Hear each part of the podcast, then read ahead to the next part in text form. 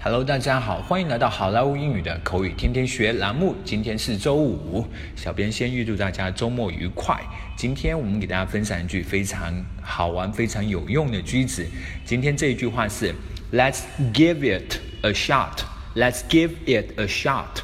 Let's give it a shot.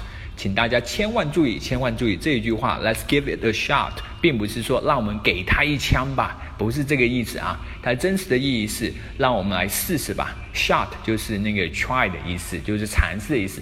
Let's give it a shot，a shot。Let's give it a shot，让我们来尝试一下吧，我们来试一试吧。其实它这句话也就会相对于我们另外一句啊，我们经常说的 "Let's give it a try"，"Let's give it a try"，意思都是我们试一试吧，或者是 "Let's give it a go"，"Let's give it a go" 啊，这三句话啊都是一样的意思，我们试试吧。好，这就是我们的 "Let's give it a shot"。现在我们来看一个 dialogue。I really want this job, but I can't not.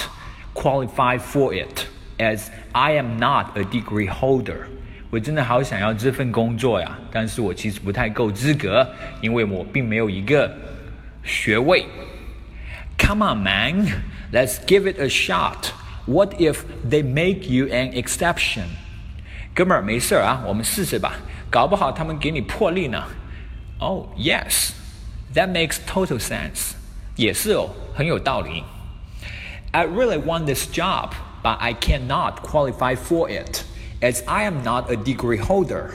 Come on, man, let's give it a shot. What if they make you an exception? Oh, yes, that makes total sense. Alright, folks, that's so much for today. 更多地道英语学习资源，欢迎锁定微信公众号“好莱坞英语”。我是你们的主播 Vic，我们周六见，拜拜。